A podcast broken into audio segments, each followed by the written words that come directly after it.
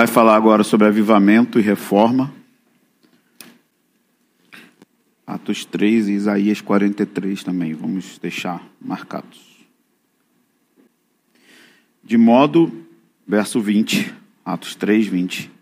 De modo que da presença do Senhor venham tempos de refrigério, e ele envia o Cristo, que já vos foi predeterminado, Jesus é necessário que o céu o contenha até o tempo da restauração de todas as coisas sobre as quais Deus falou pela boca dos seus santos profetas desde o início, de modo que da presença do Senhor venham tempos de refrigério. A palavra tempos aí é a palavra kairos, que é o tempo oportuno de Deus.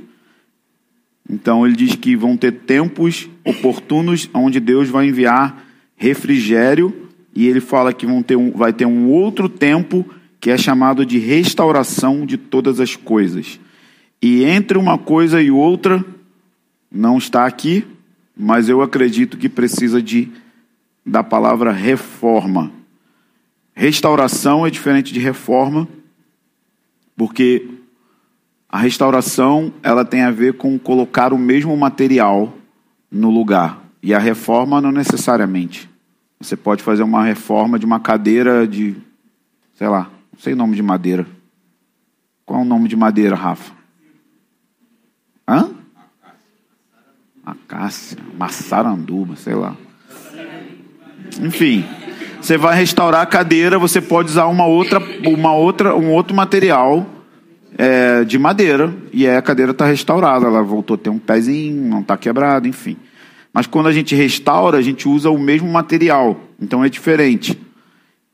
Lógico que a restauração é muito, muito mais completa que a reforma, mas a reforma ela prepara o caminho para em entrar em restauração. E aqui, restauração de todas as coisas, obviamente, está falando do retorno de Jesus ou do início é, do milênio e na onde vão se iniciar a restauração de todas as coisas.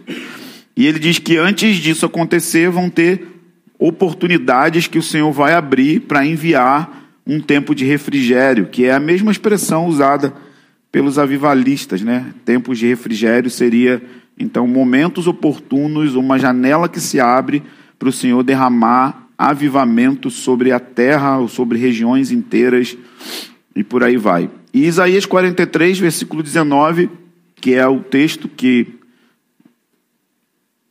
mais básico dessa, desse ensino, é: Eis que eu faço uma coisa nova, ou uma nova coisa, e agora mesmo está saindo a luz. Então ele está falando que tem alguma coisa saindo à luz e essa coisa é nova. Porventura, o Senhor pergunta para a gente: não percebem? Por que, que a gente não percebe quando o Senhor às vezes está fazendo coisas novas? Porque normalmente onde Ele está fazendo uma coisa nova é num lugar impossível de ser feito. E Ele diz: Eu porei um caminho no deserto e rios no ermo. A coisa nova que o Senhor está fazendo em Isaías é que Ele vai fazer uma coisa num lugar que não é comum de ser feito. E quando o lugar é um lugar seco, é um lugar improvável, normalmente a gente tem dificuldade de perceber essa coisa nova. E normalmente quem percebe essa coisa nova são esses homens que a gente chama de avivalistas. Então, se você olhar a história, por exemplo, em Los Angeles, antes do avivamento de Azusa, e, e tudo que aconteceu antes, o que você vai perceber? Uma teologia liberal surgindo, teologia liberal no sentido de não ser ortodoxo, não ser fundamentalista nas interpretações, porque essa expressão fundamentalista ela ficou, ficou negativa, né? Tipo assim, é errado ser fundamentalista.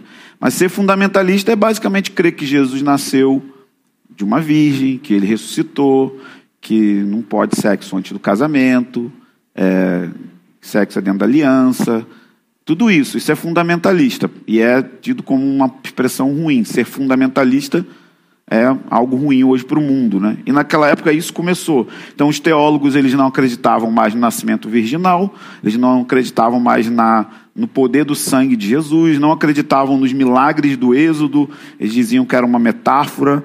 É, grande parte dos teólogos não acreditavam no livro de Gênesis, e isso ainda existe hoje, tá? Muito forte. Tem teólogos que vocês, até, vocês ouvem aí que creem assim e vocês não sabem. Não vou citar nomes, não vou citar nomes, não vou citar nomes, não vou citar nomes, não vou citar nomes. Não vou citar nomes. Para vocês ficarem espertos. Então o cara diz que Gênesis é uma metáfora também, que Deus criou um macaco, e aí do macaco veio você, veio eu. Agora, esse eu vou citar para chocar. Sabe quem acreditava desse jeito? C.S. Lewis. Triste, né? Ninguém é perfeito. Obviamente, C.S. Lewis não era liberal, né?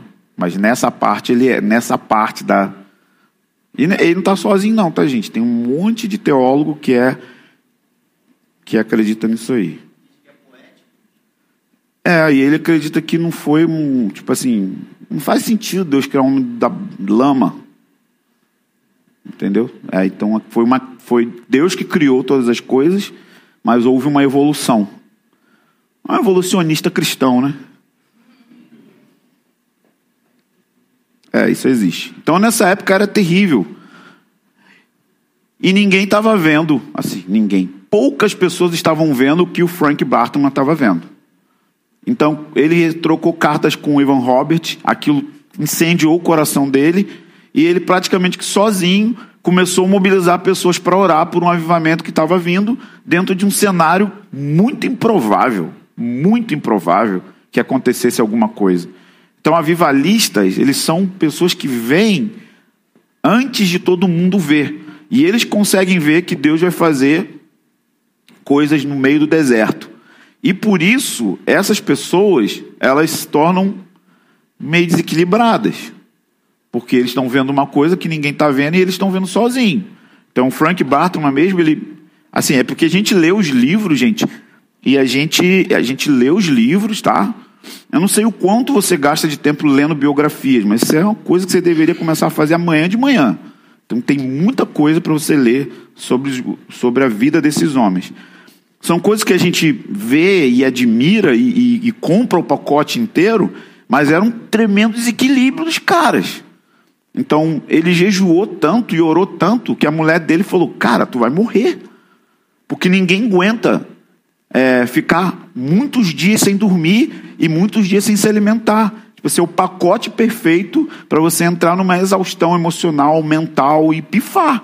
Mas esses caras não tinham não tinham terapia, não existia essas coisas nessa época, as pessoas não tinham acesso ainda.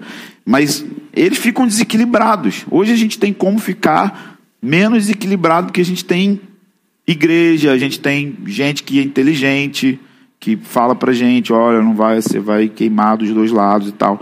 Mas David Brennan, por exemplo, morreu com 29 anos orando com tuberculose na neve. 29 anos, meu amigo. O cara foi consumido por uma visão que ninguém estava vendo e aí pifou. Então, é. Vem no combo. A gente quer ser avivalista, mas a gente não quer o combo. Então, as crises vêm no combo. Então, a gente precisa entender que quem vê primeiro vai sofrer, porque viu primeiro. E aí a gente precisa de cuidado para entrar, não entrar nesse desequilíbrio ao ponto de morrer com 29 anos, cuspindo sangue na neve. Né? É, a ideia é a gente ficar vivo para poder ver acontecer aquilo que a gente viu primeiro, até que a gente consiga contaminar mais pessoas com a mesma visão que a gente está vendo. E isso nem sempre é fácil. Então o Senhor está fazendo coisas no meio de coisas muito difíceis de se acontecer. O cenário da, da nossa geração, cultural, social, ideológico, é totalmente diferente de 20, 25 anos atrás. Totalmente diferente. Então, As notícias que, que chegam, na minha época, para tu tocar na coxa da menina, mano. Aí óbvio que foi, tinha sempre aquelas que eram, né? As saidinhas, sempre tinha a hora do paredão no funk. Mas era difícil, estou falando assim, eu com 15 anos de idade. A menina que, que deixava ser tocada da cintura para baixo era, tinha fama terrível. E tipo assim, de 40 meninas era uma ou duas que deixava isso acontecer. Era difícil. Porque tinha ainda, não era ninguém evangélico, crente, nada, mas tinha um bolsão de valores morais dentro da sociedade. Então hoje essas coisas não existem mais. Nós estamos dentro de uma geração pós-cristã, que nasce totalmente fora, mesmo vivendo dentro dos centros urbanos, sem qualquer experiência ou contato com o cristianismo fundamentalista. Totalmente fora, não sabe nem o que, que é, não sabe nem o que, que significa, não sabe quais são os valores. Então a sociedade, de maneira geral, ela não tem mais isso. Sem contar toda essa agenda humanista com essas tendências de apoio a casamentos homoafetivo, desintegração da família numa medida que a gente nunca viu antes. Nessa época, anos final dos 70 para 80, os casamentos, as pessoas lutavam para manter o casamento. Tinha uma guerra, assim, não, a gente não quer, a gente não quer desfazer. Agora a pessoa já casa já planejando o divórcio. Dois meses, três meses de casamento. Eu tenho parente que gastou 50, 70 mil numa festa para durar três meses de casado. Então o cenário é diferente de 20 anos atrás. Sem contar essa guerra que existe ao terror, ao terrorismo, um pânico alimentado por um invisível, um inimigo invisível. Você não, você não sabe quem é a pessoa, você não sabe. Se você viaja para o exterior e você encontra uma família muçulmana e na Europa, o que é muito comum, não dá para saber se essa pessoa é um muçulmano normal ou se ele é um, um jihadista. Eles se vestem igual, eles falam igual, eles têm a mesma devoção. Se você andar nas ruas de Londres, você vai ver na calçada uma espécie de uns ferros pontudos assim, na calçada de fora a fora? Porque os muçulmanos pegam ambulância e jogam em cima das pessoas na calçada. Eu estou falando de Londres, Europa. Não estou falando de Iraque. Os países mais seguros do mundo hoje são os países mais fragilizados por causa do aumento do evangelismo muçulmano na Europa. As pessoas não estão mais fazendo filhos. Então, os muçulmanos casam com cinco, seis mulheres em cada um eles vão colocar uns 10 bonecos. Desses 10, eles conseguem aí, vão pegar cinco de cada e discipular. E assim a Europa vai sendo dominada por pelo evangelho de Alá. Essa é a situação que a gente se encontra. Então não é fácil. A gente crê que Deus vai fazer alguma coisa tão extraordinária dentro de um cenário caótico como esse. Mas é exatamente isso que o Senhor sempre fez na história da igreja. Nos dias de John Wesley, o tamanho da injustiça com crianças, até com os animais. Você sabia que John Wesley foi o cara que influenciou Wilberforce a criar a Sociedade de Proteção aos Animais? Porque tipo, os animais eram. A galera vegana hoje fica triste. Naquela época, meu amigo, não tinha. As pessoas não comem porco hoje com medo de de pegar doença. Cara, porco hoje é mais limpo que um monte de gente. Onde ele come, o tanto que ele toma banho. A gente tem a ideia do porco de São Gonçalo, andando no valão, comendo cabeça de boneca. Mas não, hoje tem todo um tratamento para os animais. Animal tem que ser vacinado, animal vai no veterinário. Naquela época, meu amigo, tinha nada disso. Os animais sofriam. Então, até, até, até nisso, sim, crianças não tinham acesso à escola, crianças não tinham acesso a, a, lugares onde eles pudessem ser acolhidos se os pais morressem. Era muito comum ver muita criança na rua mendigando, prostituindo. Eram dias muito difíceis. E no meio da escuridão, Deus fez o que fez com John Wesley e o movimento metodista.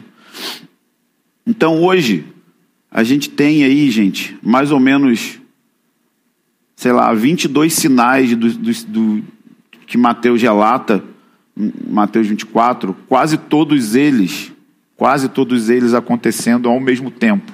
Nem, não são todos, mas quase todos eles estão acontecendo ao mesmo tempo. Então a gente ainda nem entrou no princípio das dores. Nem entrou. Mas já tem um monte de coisa do princípio das dores acontecendo. Imagina quando começar a acontecer. Será que a gente, a gente vai continuar tendo esperança no Senhor no meio de tudo isso que está acontecendo? É um grande desafio permanecer esperançoso. Então, o que está para acontecer aqui? Joel 2,17 diz que as nações estão perguntando: onde está o teu Deus? Joel 2,17. Onde está Deus no meio desse caos? Onde está Deus no meio de toda essa confusão? O mundo está perguntando isso, a igreja está perguntando isso, as pessoas estão atrás de respostas onde elas não vão encontrar. Eu tenho um amigo muito precioso e ele tá, cara, cada, cada bala perdida que rola, ele vai pro lugar com a câmera. E ele, cara, ele mobiliza um, um motim, assim, cara. É óbvio que é terrível. Criança morreu de tiro, gente. É terrível a dor. Não faço ideia, não, não tem ideia. Aqui, o que eu estou querendo dizer é que ele está colocando toda a expectativa dele numa justiça que ele não vai ter. Ele não vai ter a tendência é a injustiça ficar mais injusta. É injusto, porque era uma criança que estava ali passando, alguém deu um tiro, sei lá, se foi polícia, se foi ladrão, se foi bandido, não importa. Isso não é legal, isso não é correto. Mas a, o mundo quer justiça. E o mundo está perguntando: onde que está Deus no meio disso tudo? Sabe? Cadê Deus? E a gente está transicionando para um tempo onde a igreja vai começar a responder isso. Eu não sei se é daqui a cinco anos, eu não sei se é daqui a três, eu não sei se é ano que vem, mas eu tenho certeza que a gente está transicionando para ser a geração de transição, como a de Êxodo, como a de Jesus e como a geração do fim dos tempos.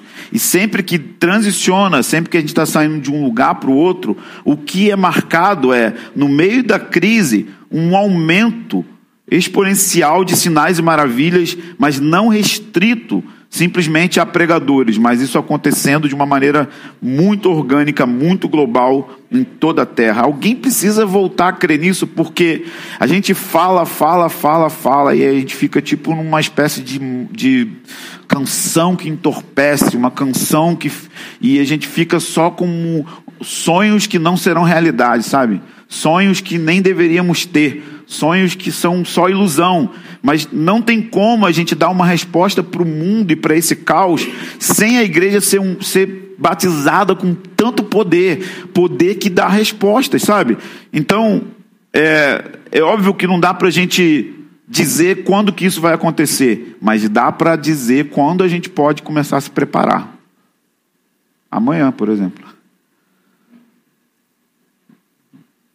Nosso problema não deveria ser em ficar esperando o que vai acontecer. Nosso problema deveria ser resolver qual é o tipo de preparação para que isso aconteça.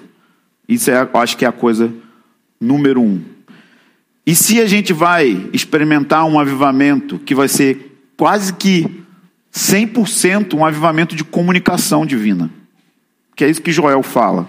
Joel 2,28, nem, nem Pedro recitando a profecia, ele nem enfatiza muito outras coisas. A ênfase principal é: vocês vão ter sonhos, vocês vão ter visões, vocês vão ouvir a voz de Deus, vocês vão ter êxtases, vocês vão ter encontros de comunicação com o Senhor. Por quê? A comunicação com o Senhor aumentando, aquilo que a gente tem que fazer fica mais claro. Já pensou? Jesus só fazia o que ele via o Pai fazer. Então, não era cura em si, era o que Deus estava fazendo e o que, que ele estava vendo. Então, eu estou vendo Deus curar. Ah, eu estou vendo Deus curar aquela pessoa. Né? Mais ou menos como o John Wimber, né? ele tentava perceber o que Deus estava fazendo naquela pessoa, ao invés dele orar por todo mundo. Então eu, eu percebo que Deus está curando essa pessoa. Então eu vi o que Deus está fazendo e eu vou lá e faço. E Jesus também não fazia o que ele não ouvia o Pai falar. Então, todos esses outros dons, eles vão funcionar na base do profético, na base de comunicação sobrenatural, do aumento da voz de Deus, do aumento das impressões, do aumento dos sonhos e visões. Isso vai nos fazer andar em luz no meio de toda essa escuridão. E para isso acontecer, a gente precisa de um novo, uma nova ordem de líderes, que eu chamo de avivalistas e reformadores. Então, é mais ou menos assim: um avivalista, ele trabalha com vinho, o negócio dele é vinho.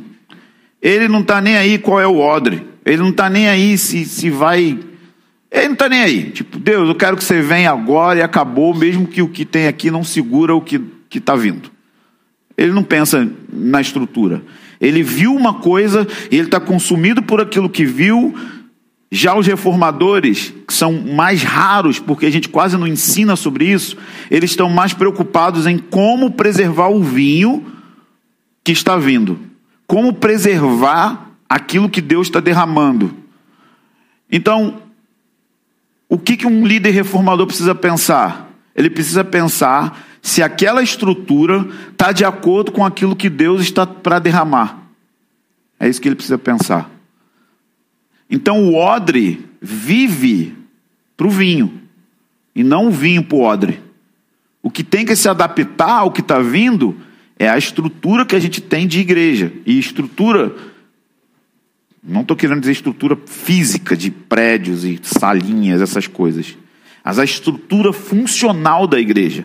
Como a igreja vai precisar ser e funcionar para reter e preservar o que Deus está fazendo, mas não só isso, preservar quem Deus está usando. Será que você suportaria hoje a glória de ressuscitar um morto, a glória de orar por uma pessoa com doenças genéticas incuráveis, como seria o seu orgulho? Como seria o seu caráter? Será que a estrutura de igreja que a gente tem hoje conseguiria frear essa pessoa em caso de algum algum movimento de arrogância, independência? Porque Deus não vai repetir o século XX, isso já aconteceu no século XX. Teve muita glória, muito poder sobre um, dois, três, cinco, quinze homens. Então os reformadores vão precisar pensar nisso. Os avivalistas vão trabalhar para liberar o poder sobre a igreja, sobre a sociedade. Eles preparam todas as coisas para o novo que está vindo. E eles ficam totalmente loucos. Ivan Robert teve uma visão em Gales do país sendo elevado ao céu e ele sentia que ele precisava que ele precisava se preparar porque o Espírito Santo ia tocar 100 mil almas e num período de seis meses 100 mil pessoas se converteram ao Senhor. Você acha que o Ivan Robert estava preocupado com célula, grupo pequeno, grupo caseiro, pastoreamento, presbíteros? Para nada. Ele teve uma visão, ele viu o futuro, ele está pensando nas coisas do céu, e 100 mil almas converteram em seis meses. O que, que a gente ia fazer com 100 mil? Que, que a gente ia fazer com dois maracanãs lotados de novo convertido?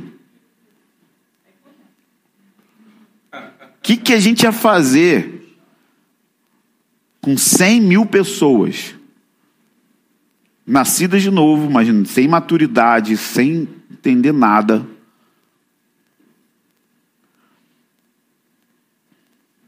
E o que, que ele fez quando ele teve essa visão? Quatro meses ele acordava uma da manhã e orava até as quatro da manhã, pressionando o que ele viu, levando a visão dele para Deus. Você me mostrou, então cumpre. Você me mostrou, então cumpre. Você me mostrou, então faz isso, faz isso acontecer. Faz isso acontecer. É muito parecido com isso aqui, ó. Abre comigo em 1 Reis 18.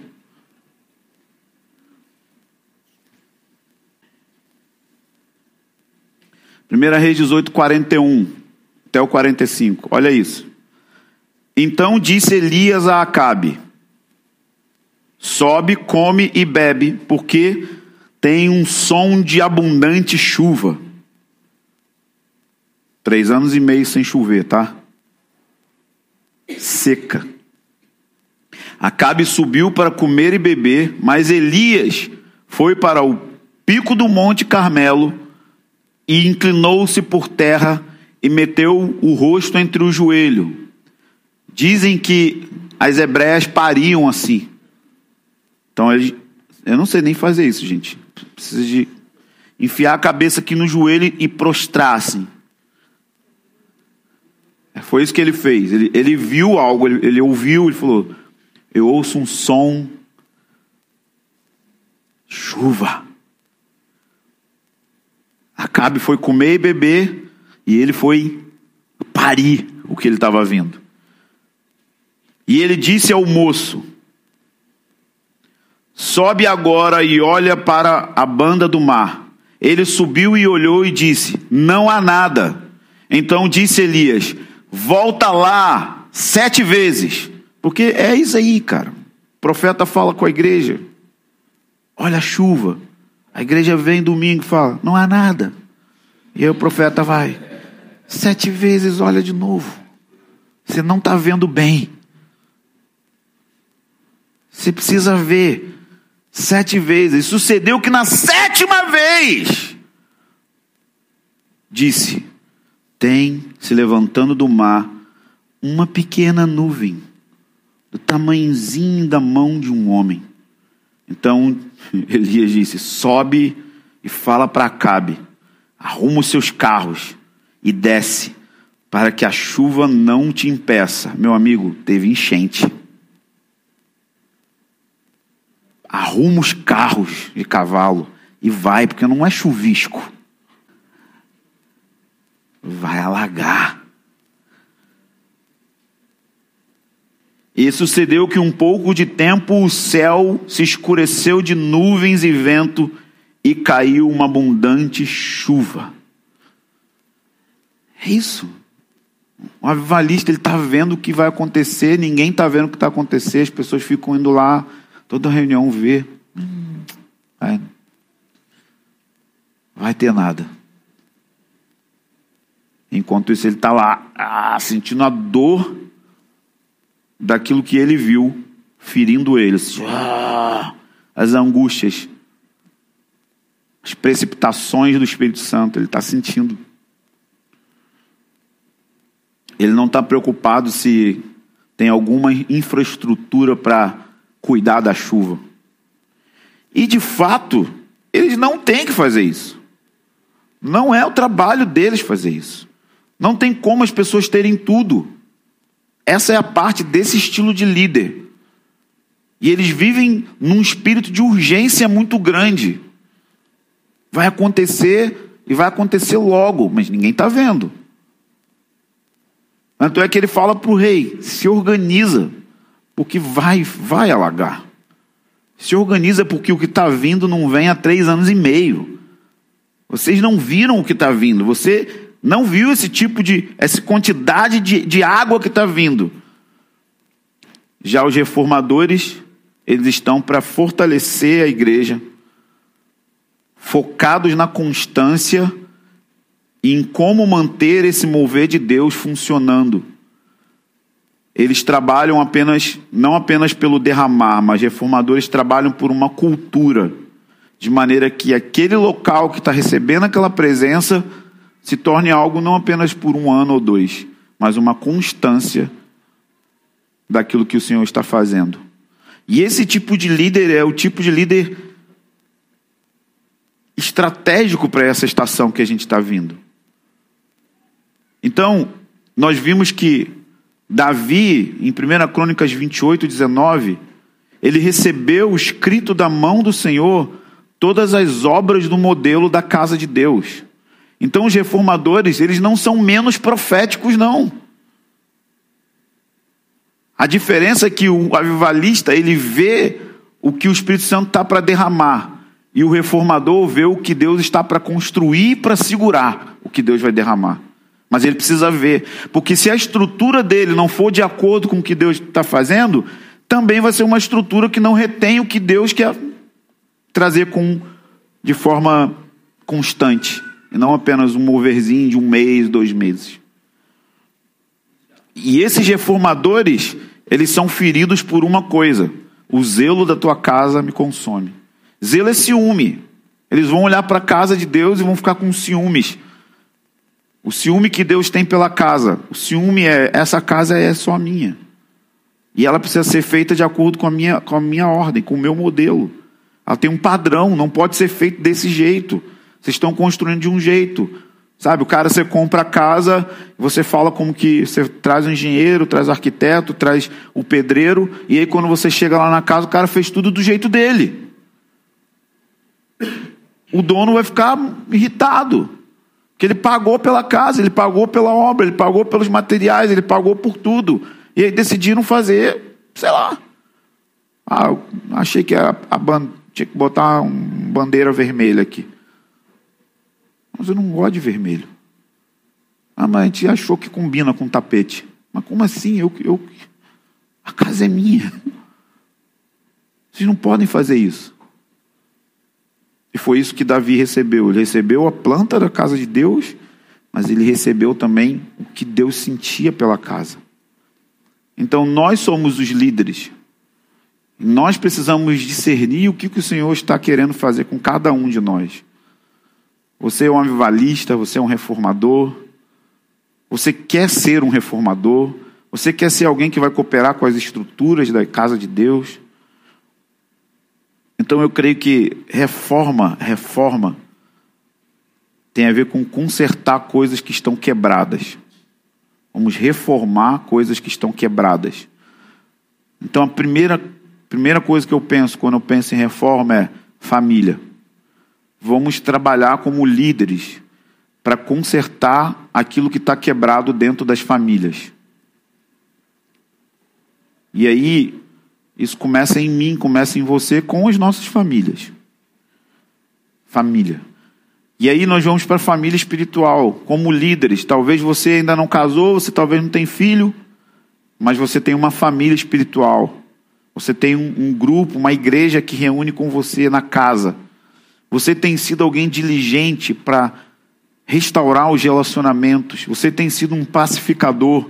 Você tem sido manso. Você tem sido alguém que se importa com a dor de Deus quando vê maledicência, quando vê rebeldia, você não é só uma pessoa que está aqui, você é um construtor, então você não vai permitir que nenhuma dessas coisas aconteçam. Por quê? Porque você sabe que Deus não pode habitar num lugar onde tem rebeldia, onde tem maledicência, onde tem desobediência deliberada. Você começa a assumir um cargo de responsabilidade que traz descanso.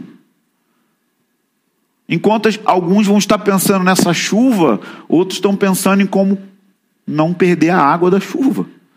Se quem está pensando na chuva está pensando em como criar os diques para a chuva,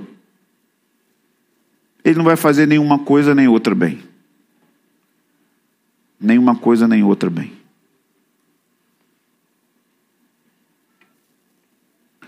E eu queria muito que vocês e a igreja me liberassem para ser o homem que fica só esperando a chuva. E que eu nunca mais precisasse pensar.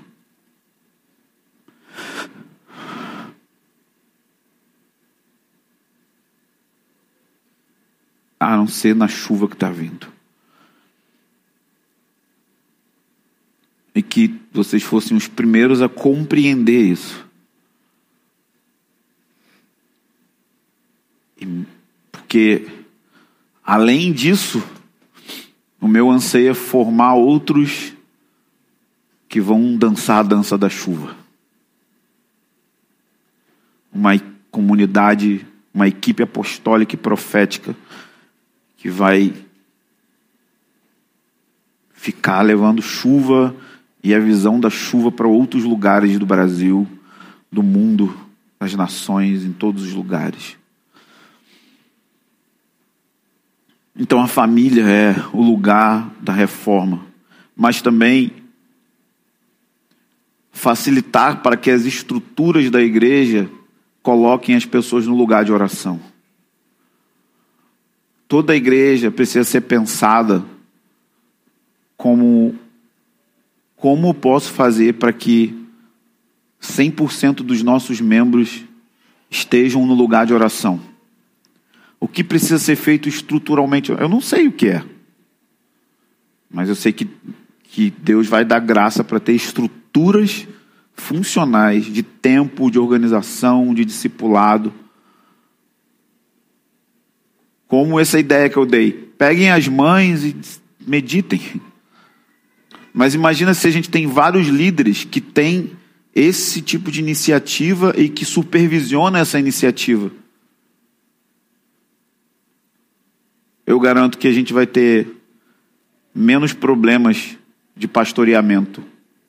Porque as pessoas vão estar encontrando a palavra, vão estar encontrando o Senhor, elas vão estar sendo curadas dos seus milindres, das suas dores, das suas infantilidades. Elas de fato vão amadurecer terceiro aspecto da, da reforma para mim é a aliança, a aliança uns com os outros. É preservar a lealdade, é preservar a aliança. Como equipe de liderança, como igreja, realmente preservar o valor do pacto que nós temos uns com os outros.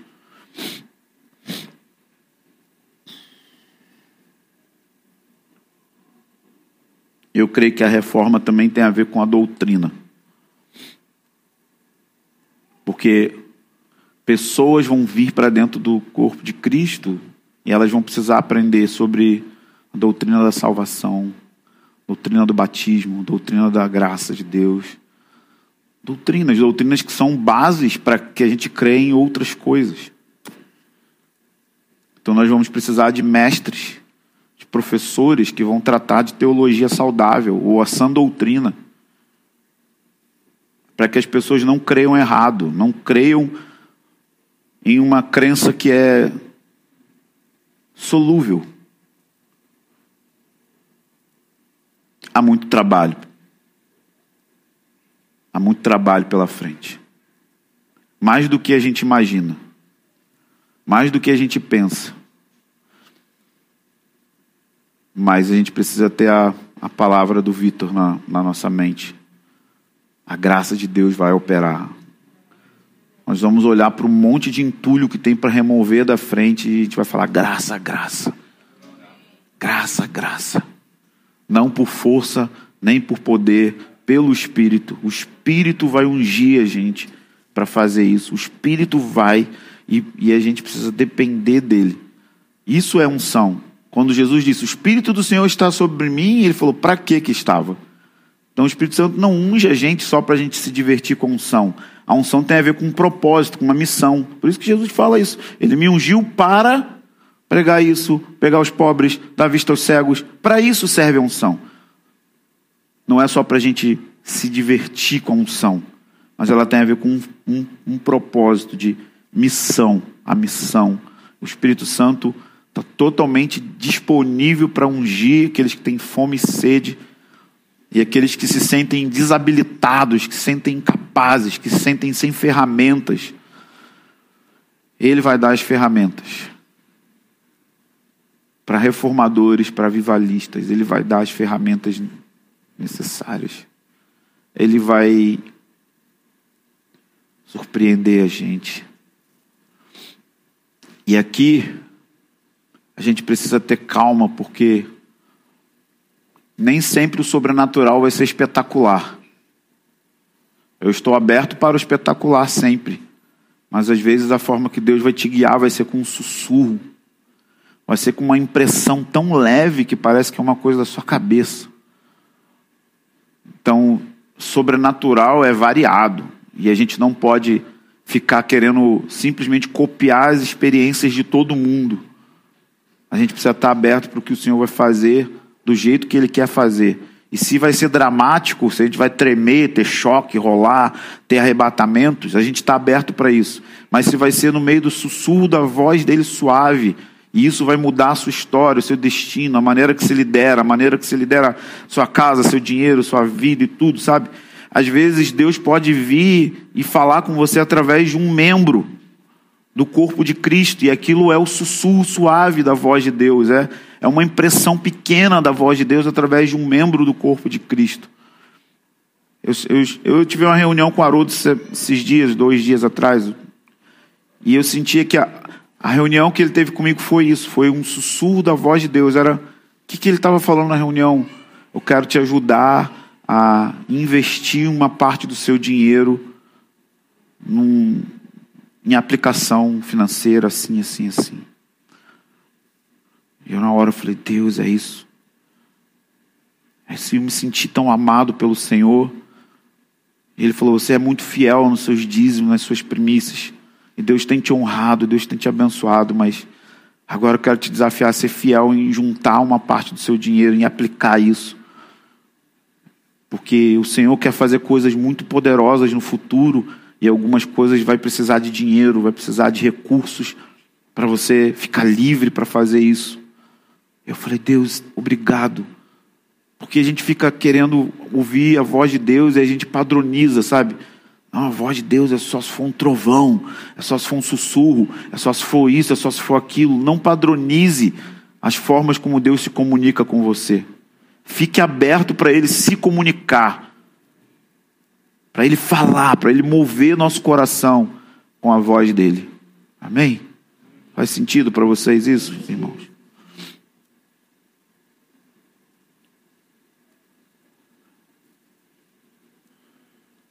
Eu, eu creio que essa é uma mensagem de, de alerta para nós, assim, de, de alarme, de congregar ao redor dela e mastigar ela ambas as palavras que a gente ouviu hoje. Deus, eu, eu te peço humildemente pela nossa congregação, pela nossa liderança, pelos nossos irmãos que estão aqui ouvindo. Primeiro te peço, quebre todas as mentiras, desânimos, palavras de acusação contra a gente, nos esconde no seu sangue e na sua bondade. Ajuda-nos a tirar os nossos olhos de nós mesmos e colocar em você, que é o autor e consumador da fé de cada um aqui. E também nos dá coragem de se alistar, Senhor, nesse grande exército que o Senhor está levantando nos últimos dias. Avivalistas e reformadores, pessoas que vão construir um lugar da habitação do Senhor. Eu peço por uma onda de presença de Deus no nosso coração, na nossa mente. Que a gente consiga tirar os olhos tirar os olhos um pouco da dor e colocar os olhos em você. Libera unção para habilitar cada pessoa nos dons, nas ferramentas necessárias para esses dias, Senhor. Para cuidar da família, para cuidar do altar, para cuidar da nossa família de fé espiritual. Nos dá coragem de sermos valentes pela verdade, nos dá coragem. O Senhor era uma testemunha fiel, fiel e verdadeiro. Ajuda-nos a sermos fiéis e verdadeiros para zelar pela casa de Deus, para zelar por essa construção.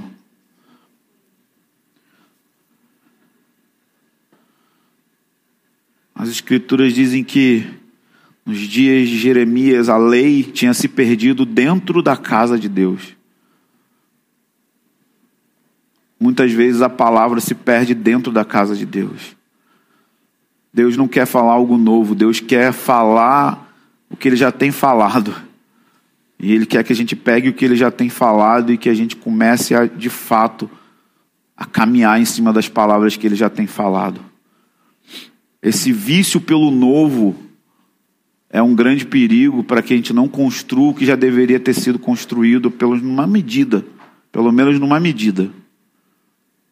Senhor, ajuda-nos a sermos obedientes com a palavra de, que você já tem falado nos últimos três, quatro, cinco anos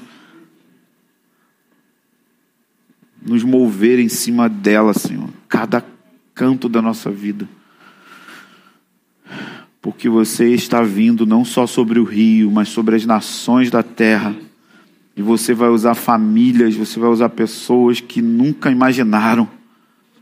O exército de Joel está vindo, ele não tem rosto. Eles vão dar o som de alarme com as suas casas.